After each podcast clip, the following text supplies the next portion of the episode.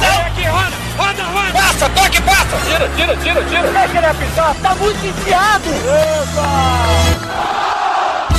Agora, na Rádio Bandeirantes, resenha, futebol e humor. Apresentação, Alex Bagé.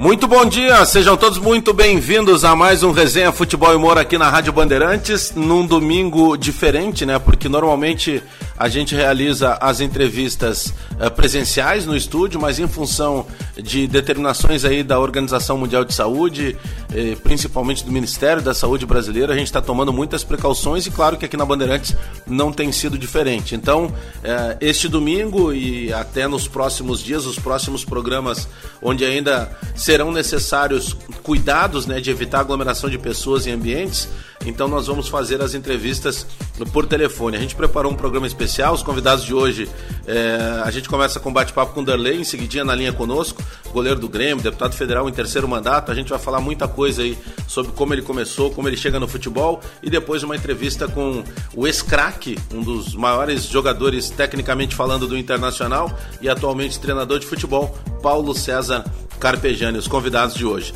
O Resenha Futebol e Humor aqui na Rádio Bandeirantes, sempre para KTO porque as competições estão paradas na maior parte do mundo, mas você pode fazer o seu cadastro e acompanhar tudo que acontece lá acessando kto.com eh, e usando o código promocional do cadastro, código promocional BAND. E também conosco, skin leve e saborosa, beba com moderação. Vamos ah, aproveitar já e começar o nosso giro aqui pelo resenha nesse domingo. Lembrando que a gente também está lá disponível no Spotify. Basta que você jogue lá na barra de procuras lá no Buscar, joga Resenha Futebol e Humor no Spotify e consegue acompanhar todos os programas. Vamos começar já na linha conosco então. Darley, eterno goleiro do Grêmio, né? Com passagens por seleção brasileira, atualmente deputado federal, e eu quero já começar justamente por aí. O que, que anda fazendo da vida? Tudo bem, Darley? Bom dia. Bom dia, Bagé. Bom dia a todos os ouvintes. Sempre um prazer estar conversando contigo. Darley, como é que tem sido nos últimos anos essa tua vida de viagens? Uh, ainda um cara que tem uma marca muito uh, relevante no futebol, com as questões do futebol, mas também agora com essa atividade uh, política e que acabou, de certa forma, te projetando eh, numa proporção muito parecida do que tu tinha lá com o futebol, tu acaba sendo um cara também com uma relevância em assuntos até com uma responsabilidade muito maior do que o futebol. Como é que foi fazer essa tabelinha de sair do palco, do gramado? Lado uh, do futebol para subir no palco da carreira política? Olha, eh, nunca é fácil qualquer transição do futebol para outra situação, né? Acho que uh, qualquer atleta que está para se tornar um ex-atleta, que começa a, a entender que está chegando ao fim a carreira, é muito difícil, essa transição é muito complicada. E, e, comigo não foi diferente, óbvio, né? Mas que bom que eu tive aí a capacidade de, de, tomar decisões rápidas, tive também uh, a capacidade de, de, fazer cursos, principalmente cursos de, relacionados ao futebol, que era importante para mim, para me dar essa tranquilidade de uh, saindo do futebol, uh, quando resolver entrar, ter um pouquinho de, de conhecimento a mais, acho que essa minha a, a, vida que eu tenho hoje também me dá muita experiência relacionada à gestão, mais do que gestão, como eu faço parte da comissão hoje. E desde o meu primeiro dia na Câmara fiz parte da, da, da comissão do esporte, uh, praticamente tudo que, que, que, que, é relacionado ao esporte no país passa por lá. Então a gente uh, adquire um conhecimento muito grande e para mim é importante. Eu sempre quero estar aprendendo mais em relação àquilo que eu vivi a minha vida inteira, que querendo ou não é o futebol, é desde os meus 8, 10 anos eu pratico esporte, é o que eu mais sempre mais gostei de fazer e poder ajudar de alguma forma o esporte brasileiro a, a crescer, a não perder o valor que tem já, né, é, é, importante para mim também, mas então é, mesmo não sendo o mesmo caminho, mesmo sabendo as dificuldades, mas sempre muito perto e muito ligado àquilo que eu vivi a minha vida inteira, que foi futebol e esporte. Você acabou de falar aí que eh, já praticava esporte já lá com em torno de oito anos. já visando, vislumbrando, quem sabe na frente, é, uma carreira de jogador. Como é que o Grêmio acontece na tua vida? Como é que tu chega no Grêmio? Com que idade tu começa a jogar efetivamente no Grêmio? É, eu, é, a verdade é que a gente, eu pratiquei esporte devido à vontade de, no, na escola mesmo, o professor nosso de educação física nos incentivava muito, foi a pessoa que acabou me fazendo é, pegar o gosto pelo esporte, não só o futebol, gosto pelo vôlei, gosto pelo basquete, gosto pelo handebol, né? Qualquer esporte que fosse, eu estava eu tava no meio. E, e, isso foi me levando cada vez mais. Sou de uma família lá de Criciúmal que é ligada ao Tupi, ligada à, história da minha família, muito diretamente ligada à história do, do Tupi de Criciúmal, que hoje está na, na série intermediária aí, do Campeonato Gaúcho. Então eu, eu, eu, sempre tive, quer dizer, eu tenho foto minha com quatro, cinco anos de idade no colo do meu pai, nos jogos do Tupi que meu pai jogava, meus cinco irmãos do meu pai também jogavam no Tupi, e, e, desde o início sempre tive essa ligação forte, mas a minha ida para o Grêmio se deve muito a, a, a ter tido meu tio, né, também jogando no Grêmio. Meu tio, quem não sabe, algumas pessoas lembram essa história. Meu tio foi goleiro do Grêmio, foi reserva do Mazarop, uh, o Beto, né, campeão do mundo pelo Grêmio, campeão brasileiro pelo Grêmio, campeão da Copa Libertadores pelo Grêmio. Então, eu tive muito perto de mim essa essa situação de ter o Grêmio na minha vida já por causa do meu tio, né? acompanhei mesmo pequeno ali, eu, lembro que quando o Grêmio foi campeão do mundo, eu tinha nove anos de idade, ele foi para Criciúmal, teve carreata, teve tudo e e, e, e ele uh, chegou e, e entregou, né, por ser o mais novo dos irmãos, e meu pai mais velho, entregou na, nas minhas mãos uma camisa dele do Mundial, que o Grêmio foi campeão do mundo, e aquilo lá para mim, eu tinha nove anos de idade, marcou demais, e eu acho que foi a partir daquele dia que eu coloquei na minha cabeça que eu que eu queria jogar no Grêmio, que eu queria ser jogador de futebol, e, e, e o esporte cada vez mais forte na minha vida, até ter essa oportunidade de fazer o teste, foi também por ter vindo com o meu tio, com o Beto, passar um, as férias de junho, de julho em Porto Alegre e, e dali o Lumumba deu uma olhada, viu que tinha tamanho, tinha capacidade, mas principalmente o tamanho, né? Era muito alto para a minha idade. Ele marcou um teste para mim para outro ano, vim, fiz o teste tive a felicidade de passar, fiquei um mês, né, que eu fiquei um mês em teste, sendo avaliado. Depois de um mês de teste e tudo mais, uh, o Grêmio decidiu uh, assinar ficha né, comigo, como era naquele tempo, assinar ficha de atleta amador. E a partir dali eu comecei a minha carreira, minha, minha, o meu trabalho dentro do Grêmio, né, e, e sempre visando um dia ter a, a realização do sonho de poder vestir a camisa do Grêmio, né, do profissional. E foi ali que começou a comecei a galgar essa toda essa história que a gente tem hoje. O Darley, todos nós de alguma maneira a gente acaba se espelhando, né? Quando vai escolher uma área profissional, a gente espelha em alguém. É, e aí você falando aí, né, do Mazarop, pô, goleiro campeão do mundo, teu tio Beto, é, juntamente no grupo, né, também era goleiro do Grêmio campeão do mundo. É, quem era o goleiro que, que, que, te servia como exemplo, assim, é, tanto antes de tu começar a jogar, como depois, quando tu já era um titular do Grêmio, tinha aquele goleiro que tu parava para olhar assim de vez em quando para ver a maneira do cara se posicionar, a técnica, que alguma coisa que pudesse te servir como exemplo? É, eu, quando era mais novo, acho que todo, todo menino que jogou futebol, que jogou no gol, sempre gritava o nome de algum goleiro. Uhum. É, eu, eu lembro bem no meu tempo lá em Criciúmal que eu tinha, é, quando eu ia para o gol, eu gostava de ser o Filhol, né? Quem não sabe, Filhol foi goleiro da seleção argentina, jogou no Flamengo. Goleiraço. Ele e, e, também por causa da Copa, né? aquela Copa que o Brasil acabou perdendo para a Itália, acho que foi a de... 82. 82. Uh, eu, eu, eu, comecei a ver, adorava o Dassaev também, que era goleiro da, da, da União Soviética, uhum. né, da, da, da, antiga União Soviética ainda, eu acho.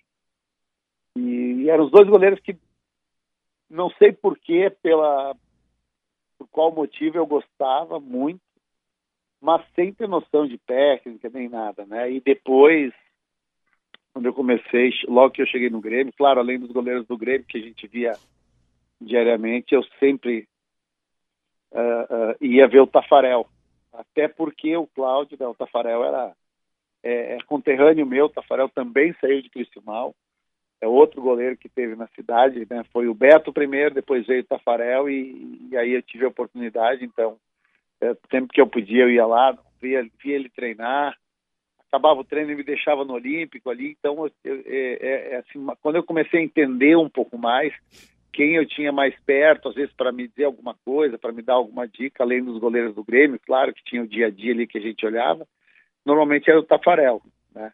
E claro, cresci aí na base vendo Ronaldo, Ronaldo do Corinthians, vendo o Zete?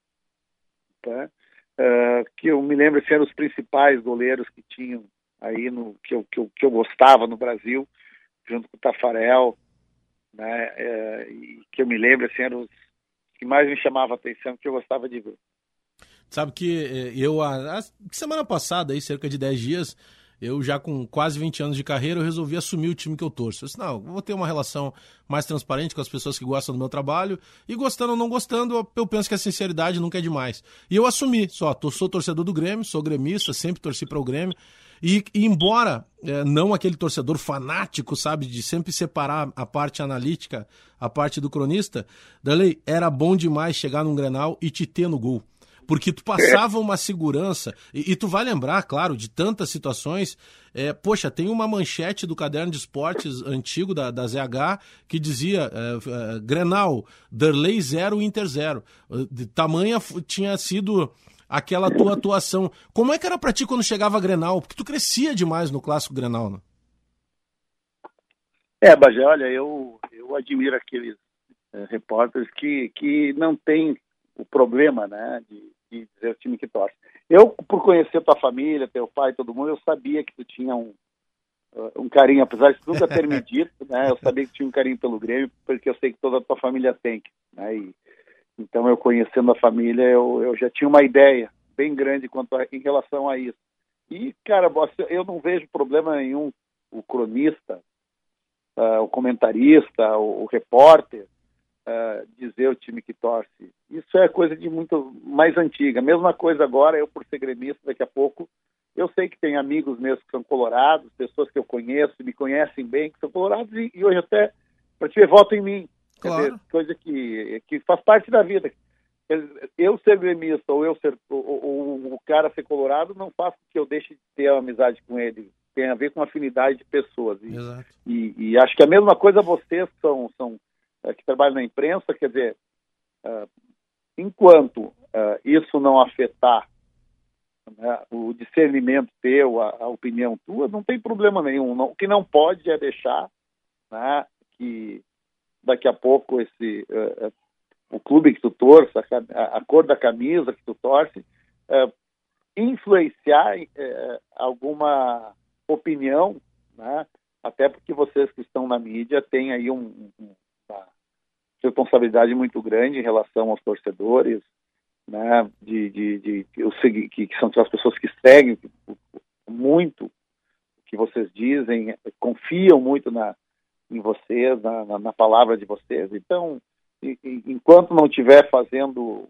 esse efeito de, né, de daqui a pouco uh, uh, influenciar de forma errada, ou dando uma notícia pela metade, ou deixar de dar notícia pelo, pelo pela questão da camisa, não vejo problema nenhum. E te digo, ó, a maioria que eu conheço, eu sei o time que torce. É e posso dizer que não, não, não vejo problema nenhum porque não, não deixo que isso afete. É, não né? pode o que é pesar. bom. É isso aí. Exato, o que é bom.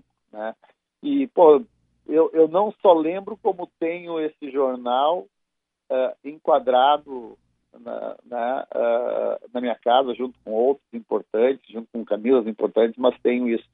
Para mim, por ter nascido no Grêmio, ter nascido gremista, ter tido a, a, a oportunidade de realizar o sonho de, de, vestir a camisa. E mais do que isso, sabe, hoje ser lembrado como um, dos principais atletas da história, quando se fala principalmente em Grenal, né, e poder ter ajudado o Grêmio em tantos grenais, ter feito esse trabalho tão bonito ao, junto com o clube, é, me, me satisfaz muito, me deixa muito orgulhoso, muito honrado. Né. Não é fácil, viu? Porque a gente que é daqui da, como eu sempre digo, a gente que é daqui do bairro, né? É, aqui, aqui, aqui é gaúcho, que sabe o quanto é importante um bairrismo, né? clássico, é. o quanto mexe com o, dia da, o dia a dia das pessoas quando tem clássico, uh, poder ter feito esse trabalho tão, de forma tão tão forte, né? Ter, ter, ter ficado na, no coração e na cabeça das pessoas de forma tão forte. Isso me orgulha e me honra muito. Né? Mas olha, foi muito trabalho para conseguir isso, viu? Imagino. E, e ter gaúcho, ter feito esse trabalho, ser lembrado assim, também me, me deixa muito feliz. O, o, Grenal, o Grenal ele te deixava mais tranquilo ou ele te deixava mais pilhado, assim, aqueles momentos antes, na concentração? É, tu, tu ficava mais ansioso, pô, quero logo que comece porque daí eu consigo é, fazer a minha parte? Ou tu conseguia tranquilizar, assim, não, amanhã quando apitar o jogo, aí eu penso nisso. Como é que funcionava para ti esse momento desta tensão de semana Grenal? Olha, é, cada um canaliza de uma forma, né, Rogério? É, cada jogador é, canaliza para o lado que que está acostumado. Eu, e, e, não é só Grenal, digamos assim, é que o Grenal valendo nada ou valendo muito, é, para mim era a mesma coisa. Era visto como um jogo importante, era visto como uma um mata-mata, como uma semifinal, como uma final de campeonato. Então, eu tinha o mesmo eu, eu, eu, fazia a mesma concentração, fazia o mesmo trabalho de grandes jogos. Não importa se o Grenal era da primeira fase do Galchão, né, não valendo nada, ou se era uma final de Libertadores. Eu tinha o mesmo tipo de, de comportamento e eu sempre tive uma questão comigo, que eu sempre, eu sempre, me, sempre gostei de jogos grandes, eu sempre gostei de público, eu sempre gostei de entrar em campo, quanto mais torcida, melhor seja contra ou a favor, né? seja uh, no Olímpico ou uh, no Maracanã. Né? Então, eu, eu é, e por que isso? Eu acho que eu acredito que seja porque eu me preparava para isso. Uh, chegava na, na, semana de jogo importante ou, ou, de Grenal, eu eu treinava mais, eu, eu focava mais, eu tinha essa capacidade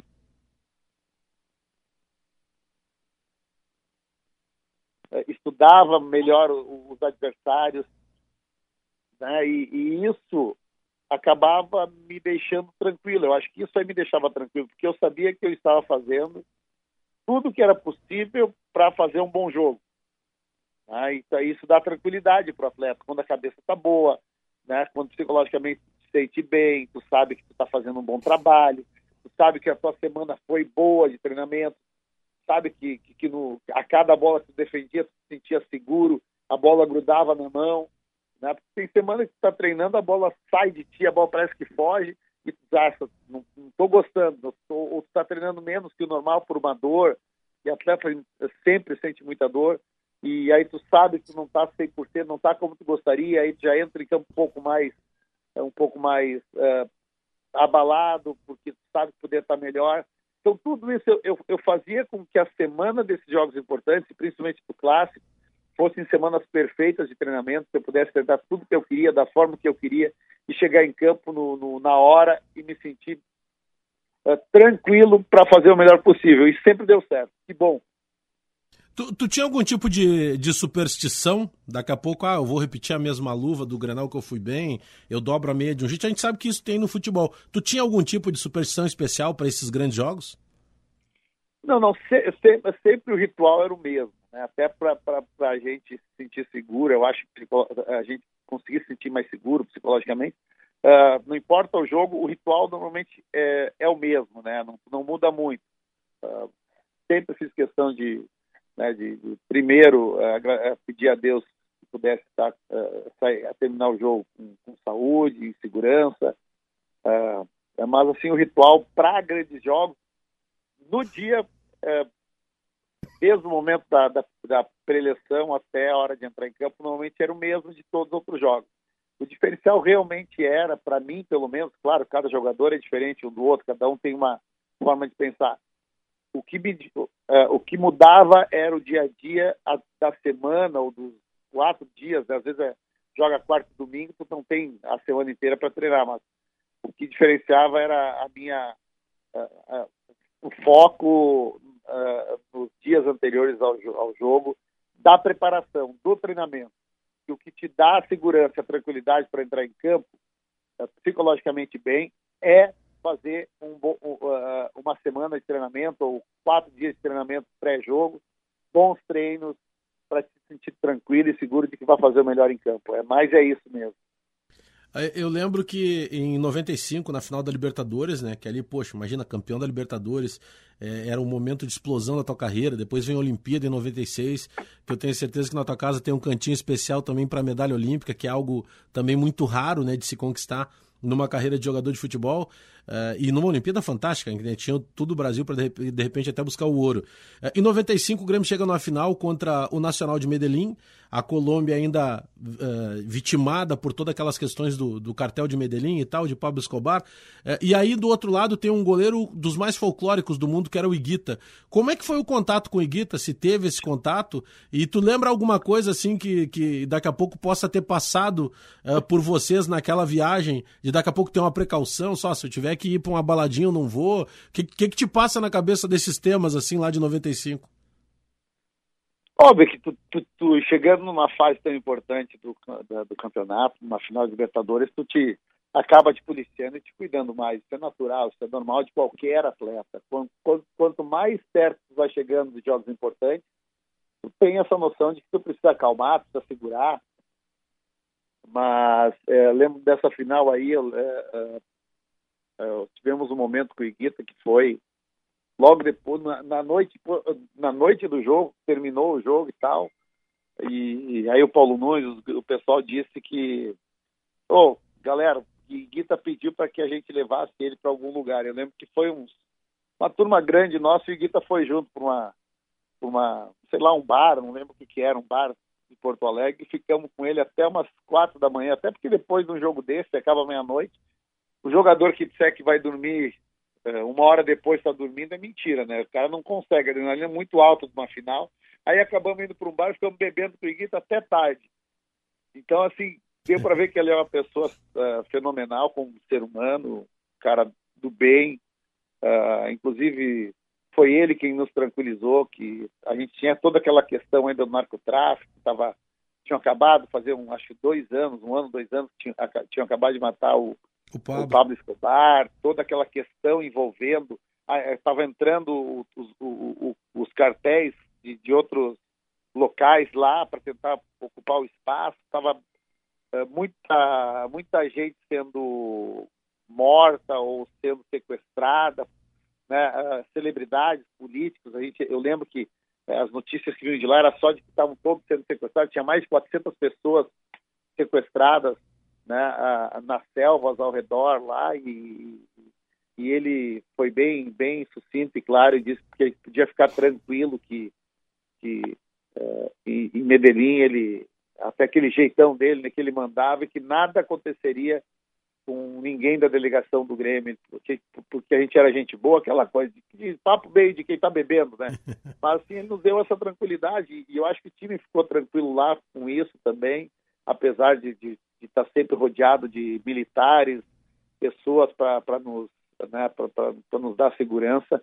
Em momento algum a gente se sentiu né, tão né, se sentiu seguro e, e, um dos motivos foi porque ele deu essa de, é, né, esse depoimento de que ele era um cara conhecido na cidade que a gente podia ficar tranquilo que nada aconteceria com a gente e tudo correu bem até mesmo no jogo e uh, apesar de, de, de, ser um jogo difícil, de, de da luta, da, da, da briga. Uh, foi dos dois lados, tanto do Grêmio quanto do Nacional, foi um jogo limpo.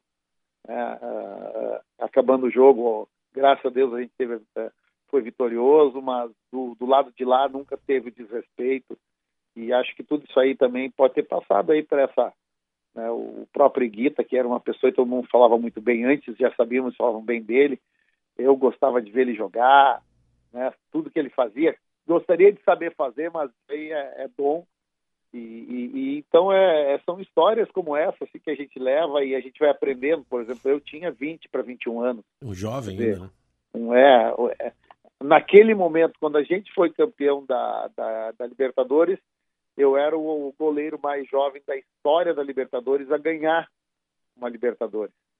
Isso só foi mudado quando o, o, o Santos, acho que foi o Santos do Robinho, Ah, sim. e do, com o Rafa, acho que é o Rafael, Uhum.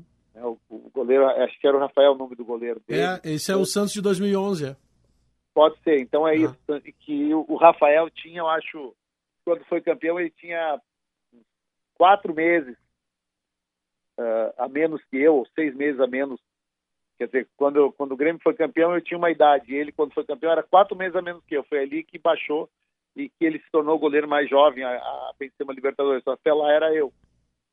Então, tudo isso aí a gente passa, a gente vai vivendo, eh, eh, acaba pegando a experiência e, e que bom, que bom que eu tive essa, essa oportunidade tão cedo, né, ter uma equipe vencedora, uma equipe de atletas que me, me fez, com 21 anos, 20 para 21 anos, ser campeão da América.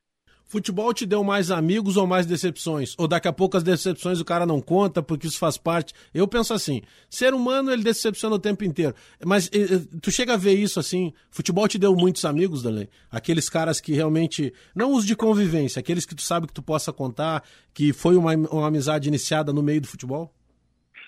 Olha, eu tive, te- te- tem, alguns amigos até, inclusive um, um deles que eu falo muito, ah, falo muito não no dia a dia, mas assim, quando a gente se encontra, conversa muito e é uma amizade que com certeza ah, ah, quando a gente se encontra a gente até fala que é o Roger e a gente pode ficar às vezes cinco anos, seis anos, até dez anos sem nos falar. Quando a gente se encontra é como se fosse lá, né? ah, do início do- dos anos 90, desde a base, é o mesmo amigo, a mesma pessoa, e é uma amizade que vai perdurar para sempre. Outro cara que é muito parecido com isso, que, que jogou com a gente, até depois foi pro Inter, que é o Tinga, que eu tenho também, é uma amizade que vai, vai ser... Demais. Às vezes a gente fica 10 anos sem nos falar. Quando conversa, é como se tivesse encontrado semana passada já. Então, ah, fiz, fiz alguns amigos, alguns amigos verdadeiros, que eu tenho certeza que ficarão para sempre. Ah, vou ser sincero, na vitória é mais fácil fazer amizade que na Uhum. derrota. Tudo na É. vida, né? É, não tem jeito. Na vitória, eh, até os laços de amizade acabam se. se... Não sei se é, se é a vitória que faz a amizade ou é a amizade que faz a vitória. né? Eu- isso eu ainda não sei te dizer, mas sei que com certeza eh, ajuda, ajudou a gente a, a, a chegar lá.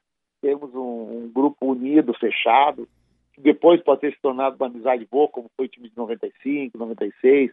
Aí tu pega a turma de 2001 ali, pô, Zinho, me dou muito bem. Ailton, encontro sempre que eu posso, a gente continua a mesma amizade, nos falamos. Né? Ah, pega o Zinho, Anderson Lima, Polga, a turma da base nem se fala ali, que a gente que, que vem de baixo se identifica muito um com o outro. E, mas, olha, no, do futebol eu posso te dizer que consegui fazer boas amizades, amizades que eu sei que eh, posso demorar para reencontrar, mas quando encontrar vai ser da mesma forma como foi no tempo que jogava. Então eu fico feliz por isso. E não é fácil, né? Apesar de todo mundo falar que eu sempre fui muito louco, sempre fui muito brigador, né? Mas é, é que quem estava comigo, quem estava no meu time sabia que eu fazia aquilo era para ajudar o grupo, para estar eh, defendendo meus amigos, meu grupo, e, e isso fazia com que as pessoas gostassem de mim, pelo menos do meu lado, né? É Do outro lado é outra história já, né, Bagé? Não, e agora, deixando bem claro que agora nas peladas tu é nove, tu é centroavante, não tem mais essa de goleiro, né? Não, não, eu sempre fui centroavante, Bagé. Me botaram ali no gol uma vez, É. que eu era grandão, e eu fiquei 22 anos ali. É, Agora que eu tô, agora que eu posso escolher de novo, estou jogando na minha, que é centroavante, aí fazendo meus golzinhos. Quem sabe o Renato não me vê, né? É, ele gosta de nove. Eu tenho o Tinga como um amigo de vida, porque a gente acabou se criando junto ainda na infância na Restinga. E aí, a última vez que eu tive na casa dele, eu comentei isso. Cara, não tem nada na tua casa aqui que lembra a tua carreira de futebol. E ele dizendo, pô, Bagé, eu cuidei muito pra trabalhar isso quando eu parei de jogar, porque eu não queria sentir saudade disso. E aí eu falei pra ele uma coisa que eu já falei pro D'Alessandro e que já falei pra ti e falo novamente aqui. Eu, cara, vocês não têm noção do tamanho de vocês para o clube, o quanto vocês representaram. Tu já parou pra pensar nisso, Dale? Porque daqui mil anos vai se falar no Grêmio, vai se falar de um garoto que era o titular, que subiu de uma hora para outra e tomou conta do gol do Grêmio, que foi campeão da Libertadores e que chegou à seleção e que foi para a Olimpíada e que foi medalhista e que fez história no Grêmio e que todo mundo quando falar da história do Grenal, em algum capítulo ele vai parar e dizer assim, tá, e o Darley o que jogava em Grenal. Já parou para pensar nisso? Pois é, mas a gente não pensa muito nisso, até para não, sei lá, é, é, quem faz a gente às vezes ter uma noção disso são os próprios torcedores, né? no dia a dia, quando nos encontram, o carinho tudo mais. Então, o que faz com que a gente tenha isso muito é o torcedor. Para ter uma ideia em cima do que tu falou do Tinga, eu agora, eu, eu, eu parei de jogar acho que há mais de 10 anos. Agora que eu estou começando uh, a mexer nas minhas reportagens, nas fotos, eu fiquei mais de 10 anos com isso tudo trancado, guardado, fechado numa caixa. E olha, estou dizendo mais de 10 anos mesmo, literalmente. E agora, a minha esposa meio que nesse verão pegou as. Eram duas caixas. Olha, vai resolver isso aqui, vamos arrumar isso tudo aqui, vamos ajeitar esse negócio. Aí comecei a mexer, a arrumar. Aí que eu encontrei essa reportagem que nós falamos do Danley Zero, Inter Zero. Acho que foi a única vez que né, um jornal colocou, em vez do nome do clube, o nome do atleta. Né? E aí eu comecei, nisso aí eu comecei a mexer, mas, cara, faz mais de 10 anos que isso aí estava tudo fechado, eu nunca tinha mexido. E realmente, o Tinga tem razão, dá uma nostalgia, dá uma vontade, uma vontade de voltar, relembrar coisas que tu sabe que tu nunca mais vai poder reviver, né, eh, dentro de campo, porque a idade já não te, não te permite mais, e, e é, é, é, é, difícil esse momento. Mas como a minha esposa meio que me obrigou a arrumar isso tudo, deixar e montar ali um, um espaço só com a história, né, um pouco o que, o que eu tinha né, da, da minha história para começar a mexer. É, criei coragem, comecei a mexer nisso aí. Tô, não terminei ainda, mas aos poucos eu vou, eu vou ajeitar tudo. Mas é muito difícil. Ó, o que Tiga falou, tem razão. Darley, muito obrigado pela gentileza de sempre. Parabéns aí é, por toda a carreira. Parabéns. É, é, o teu terceiro mandato agora como deputado já, né? Isso, isso, começando o terceiro mandato. É, parabéns aí pelo envolvimento com a questão do esporte. A gente precisa realmente é, que pessoas que viveram, né, que sabem exatamente o que, que precisa ser modificado, e a gente precisa desse tipo de representatividade aí. Obrigado pela entrevista, pela gentileza, e pô, quando puder, eu sei que está sempre correndo, mas vê se a gente consegue, depois de passar essa loucura toda que, se Deus quiser, a gente vai vencer rapidamente do coronavírus aí, que a gente possa fazer uma entrevista também presencial aqui no estúdio. Baba, já vou adorar e se puder trazer teu pai junto para me dar um abraço nele, né, cara, que, que às vezes a gente sente aí uma, uma saudade do homem, manda um abraço para ele, um abraço para todos os teus ouvintes, cara, que Deus abençoe aí, que a gente passe logo por essa por essa dificuldade aí do mundo inteiro, quanto antes a gente conseguir parar essa essa pandemia, as pessoas têm que entender que é uma coisa grave, quanto antes a gente parar essa pandemia, antes a gente volta ao normal e eu quero estar aí contigo aí ao vivo um dia para a gente conversar mais, contar mais histórias. Grande abraço. Aí, portanto, bate-papo com o goleiro Derley, atual deputado federal, na sua terceiro, terceiro mandato já do, do Derley lá, lá no Congresso Nacional. Bom, tinha muito mais coisa pra gente falar com o Derley, mas a gente deixa pra uma outra aí. Tem os confrontos do Grêmio com o Palmeiras, a Olimpíada que a gente falou rapidamente aí. O Brasil foi medalha de bronze naquela Olimpíada de 96 em Atlanta. Então tem muita coisa ainda mais para falar com o Derley, mas agora nós temos um novo convidado na linha. Paulo César Carpegiani, é, muitos consideraram o Paulo César Carpegiani o maior jogador, tecnicamente falando, da história do Internacional. Ele que foi técnico campeão da Libertadores do Mundo com o Flamengo lá em 1981, jogou uma Copa do Mundo maravilhosa, sendo treinador da seleção paraguaia na Copa de 98. Tudo bem, Carpegiani? Bom dia, seja bem-vindo ao Resenha da Bandeirantes. Bom dia, satisfação toda especial participar contigo, a grande audiência. Obrigado pelas tuas palavras elogiosas eu consegui enganar o teu pai e ainda bem que tu não viu. não, não, não, não, teve grandes jogadores, eu fui um participante de uma grande equipe, fui mais um na equipe. Sabe que eu, nós temos um amigo em comum, que é o Cláudio Duarte, né, que até bem pouco tempo trabalhou com a gente aqui, e eu adorava tomar café com o Claudião e o Claudião me contando histórias da época ali daquele super time do Internacional dos anos 70, a maneira que vocês tinham amizade, daqui a pouco até as brincadeiras que aconteciam. Foi uma época sensacional para um começo de carreira, né, para vocês todos naqueles anos 70 do Inter, né? É, nós, nós tínhamos uma equipe muito unida, em função dos próprios resultados também, isso vai solidificando uma, uma amizade dentro e fora do campo. E mas nós tínhamos grupos, acredita nisso? Nós tínhamos grupo, o Cláudio pertencia a um grupo, a gente tinha um outro grupo de um, com outros determinados jogadores, mas era uma união só. Todo mundo queria, dentro do campo e fora, uma união, uma gozação só, mas tinha as pessoas que se davam mais que, eh, do que uns do que com os outros. Então nós tínhamos, é, era, era bem dividido, nós tínhamos dois, três grupos, mas era uma, uma solidificação só, era um grupo muito unido, por isso é que nós conseguimos os títulos e marcamos uma história no Internacional. Pela tua experiência de treinador também, Carpegiani, é, esse é um ponto que ele é mais complicado nos dias atuais de se conseguir, ou dentro de uma seleção, ou dentro de um clube de futebol, mas dentro de um grupo de maneira geral, é que mesmo tendo pensamentos diferentes, é, que o principal ponto, que é a conquista, que é levar a bandeira do clube, seja é, é sempre é, colocado em primeiro lugar. É, esse relacionamento, essa gestão de pessoas, é, ela tem esse fundamento hoje e talvez explique alguns grupos que não dão certo e outros que dão muito certo no futebol? É tudo em função de resultados. Nós podemos comentar aqui as grandes equipes que deram, é, que conseguiram grandes conquistas, deviam ter grandes amizades, é, um grupo sólido, é, é, também em função dos resultados. E outros grandes grupos e que, e, que teve grandes jogadores, mas não conseguiram os resultados. Então, é tudo gira em torno dos resultados. E isso vai solidificando, vai, vai, vai tendo uma afirmação com o próprio grupo e vai conseguindo é, obter os títulos e vai marcando história dentro do próprio clube.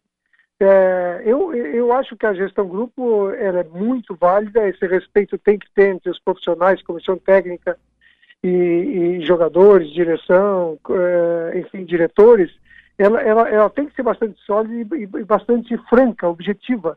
Tá?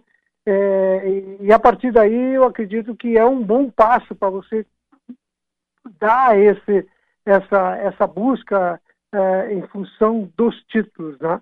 Mas também é importante dizer que muitas vezes não se consegue. Você tem, como eu frisei anteriormente. Mas tudo também depois são histórias que você fica contando, mas principalmente daqueles times ganhadores que, é lógico, só tem ah, histórias a favor. Agora, Carpejano, você usou um termo aí, né, que no futebol é fundamental, que é o resultado, né? Às vezes o resultado ele até acaba escondendo algumas coisas, né? Daqui a pouco tu tem um grupo que ele tem uma certa eh, eh, limitação, mas aí como ganhou, talvez até nós da imprensa, a própria torcida, acaba não esmiuçando tanto porque deu certo, né? Pô, não vai contestar uma vitória.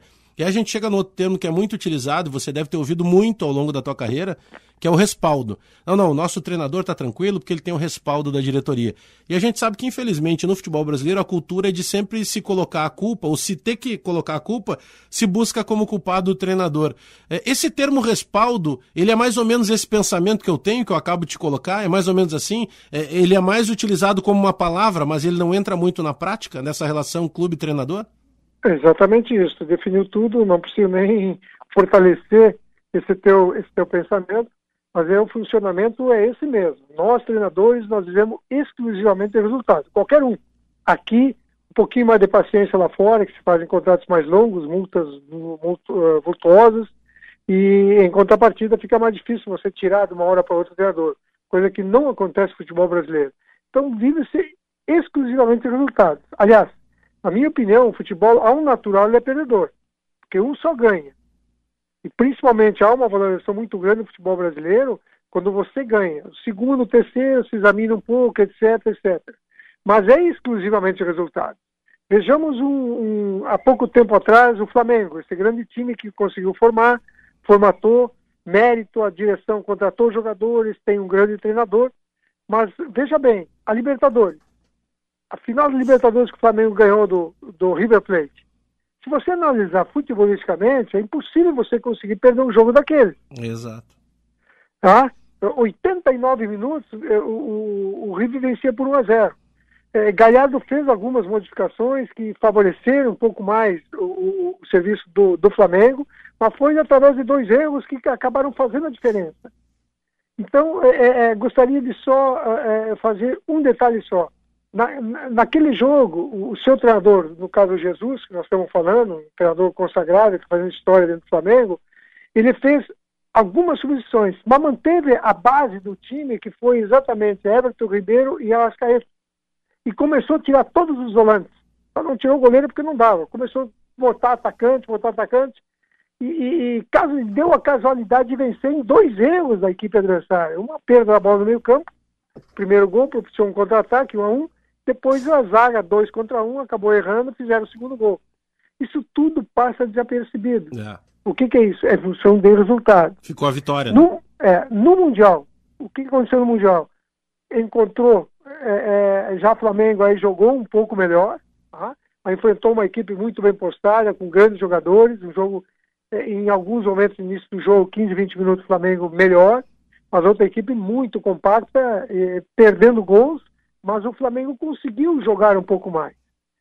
E, e quando, é, é, um pouco antes de tomar o gol, ele começou a modificar o time. Mas o grande erro que ele teve naquele jogo, coisa que ele não teve na final do Libertadores, na, no jogo do Mundial é, contra o Liverpool, ele tirou seus dois armadores, que foi o Everton Ribeiro e o Arrascaeta. E tirou meio campo todo e encheu de atacantes. E não mais conseguiu criar uma oportunidade até o final do jogo. Perdeu o domínio.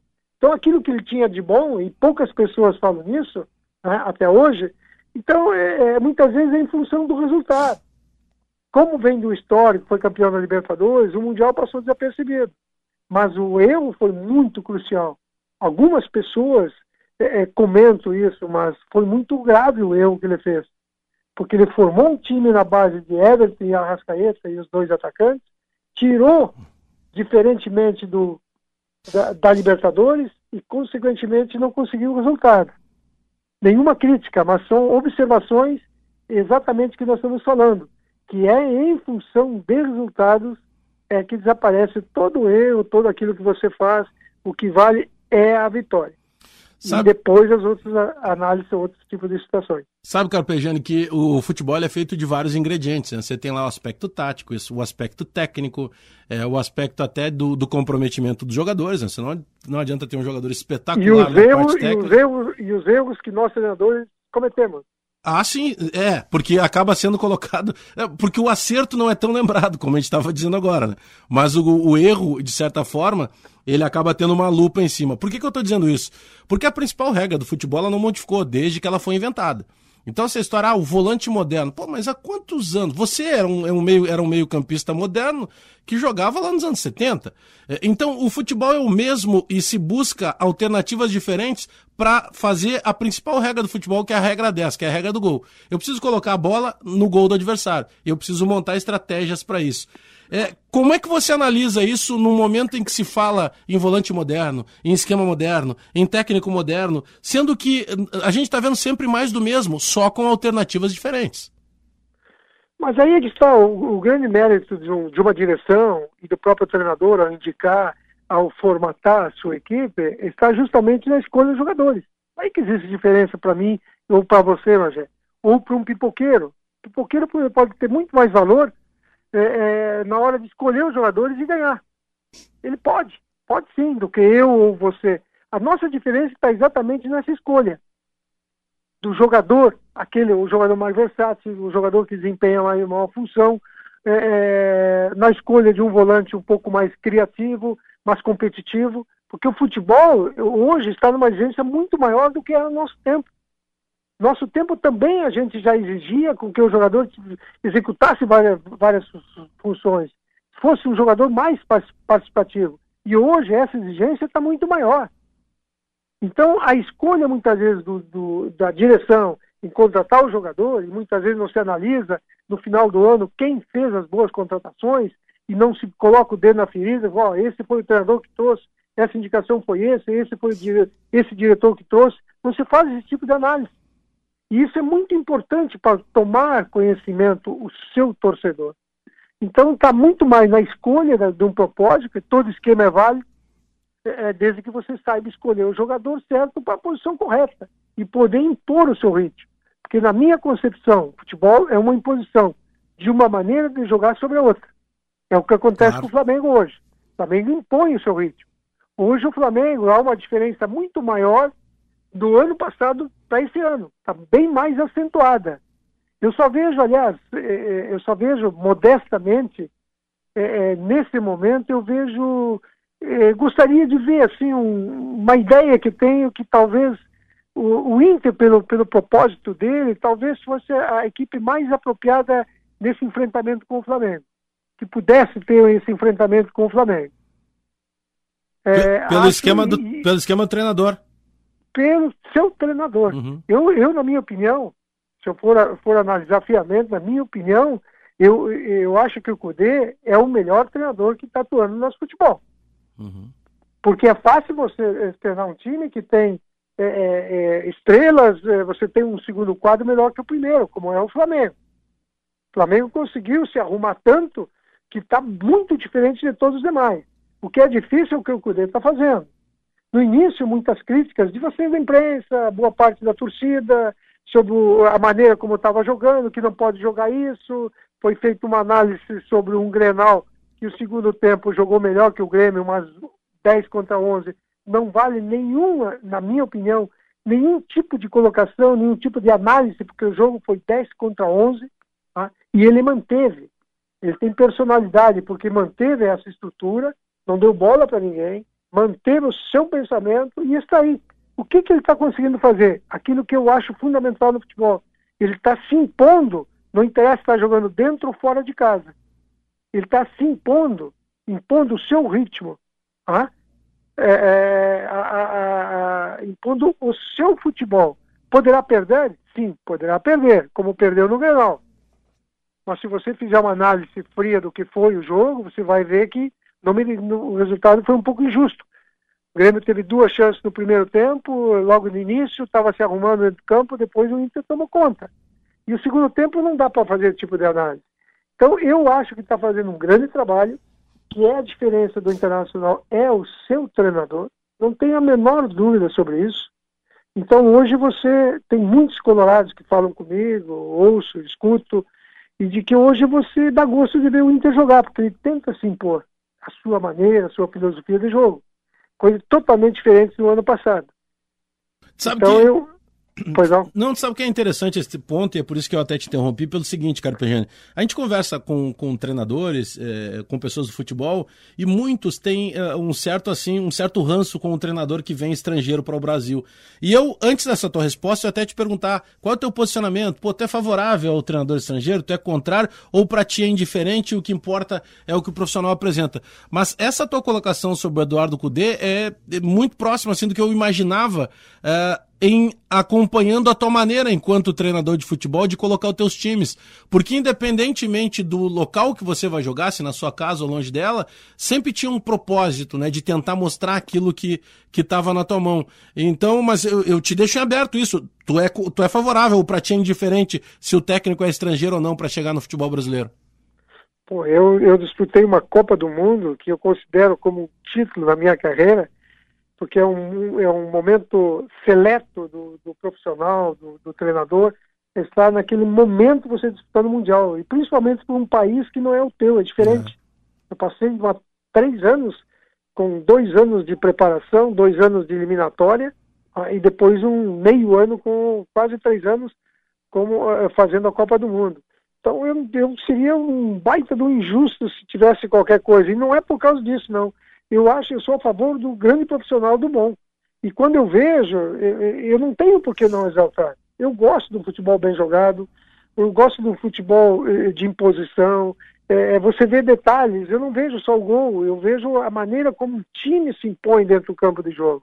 Eu gosto de analisar o jogo. E quando eu não consigo fazer isso, às vezes em 5, 10 minutos eu vejo, e vejo quem é que tem mais possibilidade. Muitas vezes não acontece. Você pode perder um jogo no contra-ataque. Mas eu prefiro perder o jogo como, como o Inter está jogando, ou como o Flamengo também joga. Correto? Só que o Cudê, ele tem uma coisa, por isso que eu digo que hoje é um dos melhores, se não é o melhor, trabalhando no futebol é, é brasileiro, porque ele tem coerência. Ele não faz, por exemplo, é, só para fazer esse tipo de comparação, eu preciso é, dizer esse pequeno detalhe. Esse dia o Flamengo jogava e machucou o lateral direito ele colocou com 15, 20 minutos, ele perdia o jogo, estava empate o jogo, o Flamengo, ele pegou, eh, tirou o lateral direito e botou Berril, um ponta ali. Sim. É, é, eu não gosto disso, não faria isso. E olha que eu tive, eu fui taxado muitas vezes de professor Pardal, mas eu não faria isso.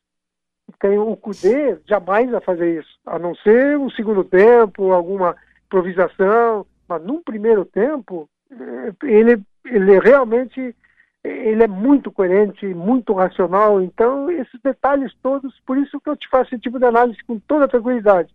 Se não é o melhor, é um dos dois, três melhores do nosso futebol. Uma grande contratação e o Inter deve-se a essa produção que está tendo, sem sombra de dúvida, ao seu treinador.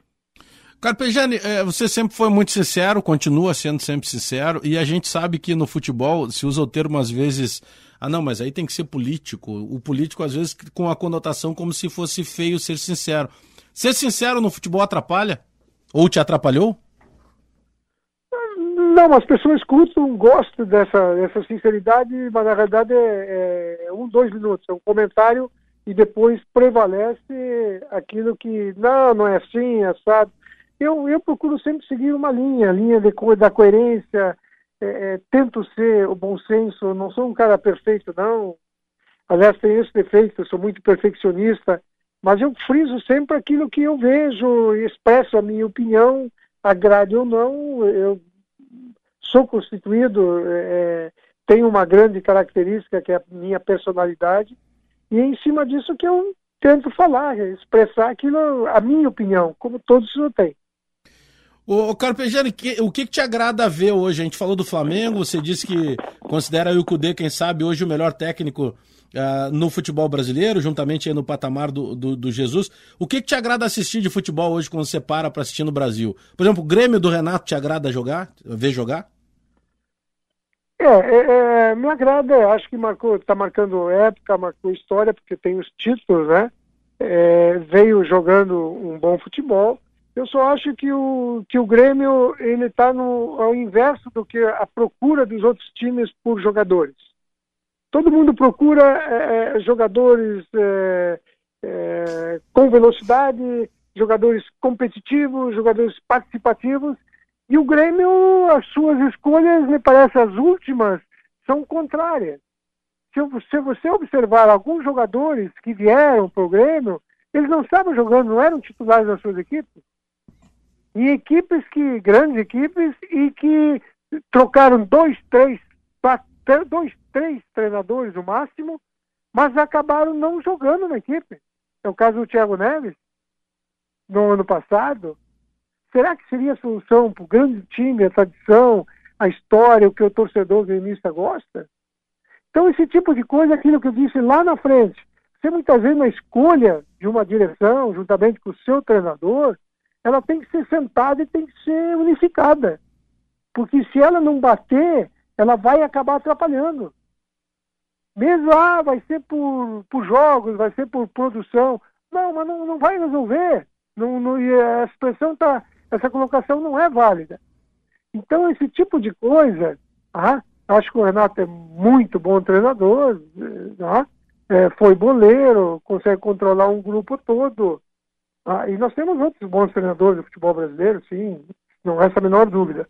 E o Grêmio ele vai ter que mostrar, vai ter que mostrar. Eu, por exemplo, eu não gosto do. É, eu não gosto do, do, do Palmeiras, meu amigaço Vanderlei, eu não gosto.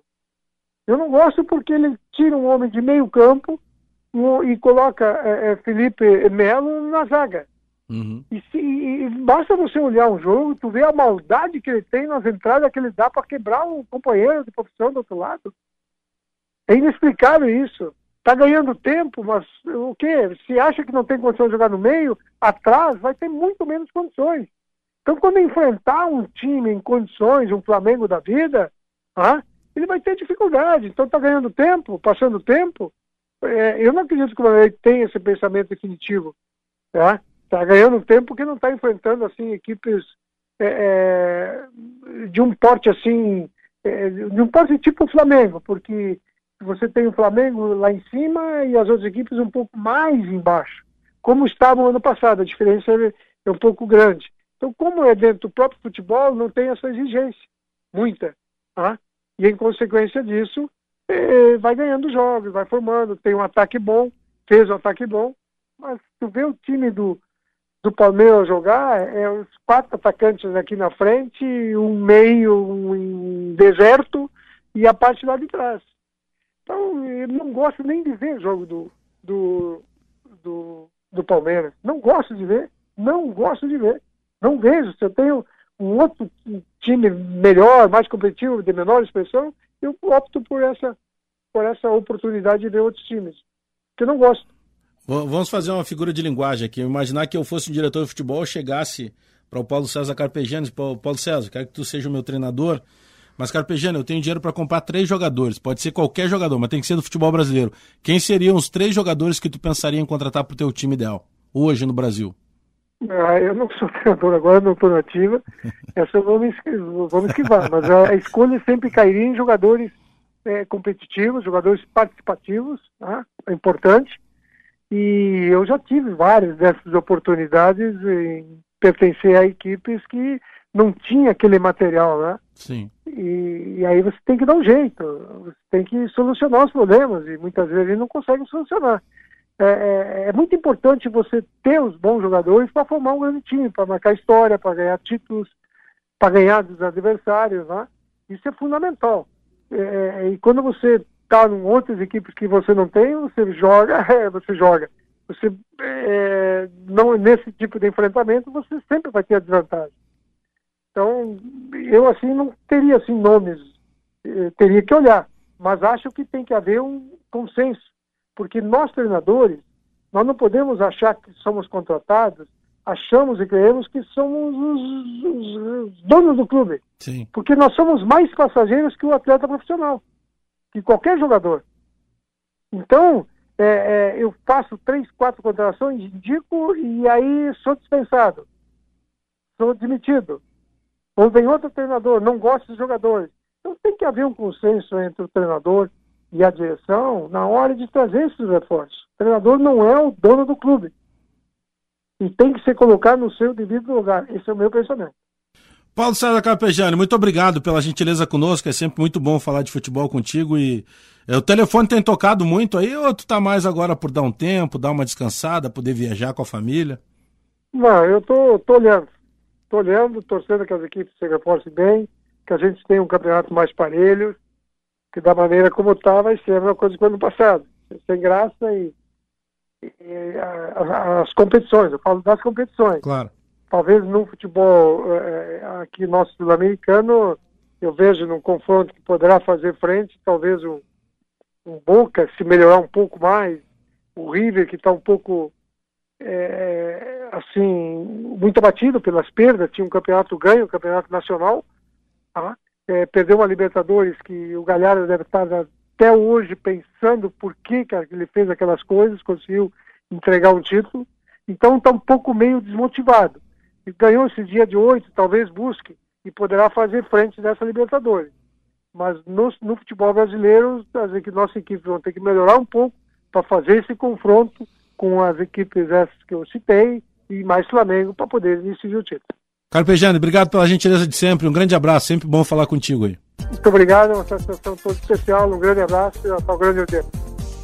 Aí, portanto, o bate-papo com Paulo César Carpejani, treinador de futebol, atualmente sem clube, né, mas com passagens nos principais clubes aí do futebol brasileiro. Ele que foi um grande jogador e que eu considero também um dos grandes treinadores do futebol brasileiro, e que chamou atenção, né? Na opinião do Carpejani aí, o Cudê é o melhor técnico em atividade no futebol brasileiro e mais, ele considera que talvez com o trabalho do Cudê, o Internacional seja o time pronto para confrontar, quem sabe, o Flamengo. Agradecendo a produção do Henrique Lete, toda a rapaziada da central eh, de gravações, da mesa de áudio, enfim, muito obrigado pela participação de todos numa cooperação diferente dessa semana em função de tudo que a gente está vivendo com essa pandemia do coronavírus. Voltaremos no próximo domingo, também às 10 da manhã e, claro, com convidados ainda por telefone, evitando os contatos presenciais. Afinal de contas, a gente, cada um de nós deve fazer sua parte para se proteger e proteger as pessoas para que a gente possa vencer esse vírus do corona. Deixa eu aproveitar e agradecer sempre os patrocinadores aqui do Resenha, né? Skin leve e saborosa, beba com moderação e também junto conosco sempre KTO. Acesse kto.com faça o seu cadastro e também utilize o código promocional BAND. Agradecendo a produção da Henrique Lete. A gente volta no próximo domingo, 10 da manhã, aqui mesmo na Rádio Bandeirantes. Está chegando aí o Domingo Esportivo Bandeirantes. Tchau, cuidado para todo mundo aí. Resenha, futebol e humor. Apresentação: Alex Bagé.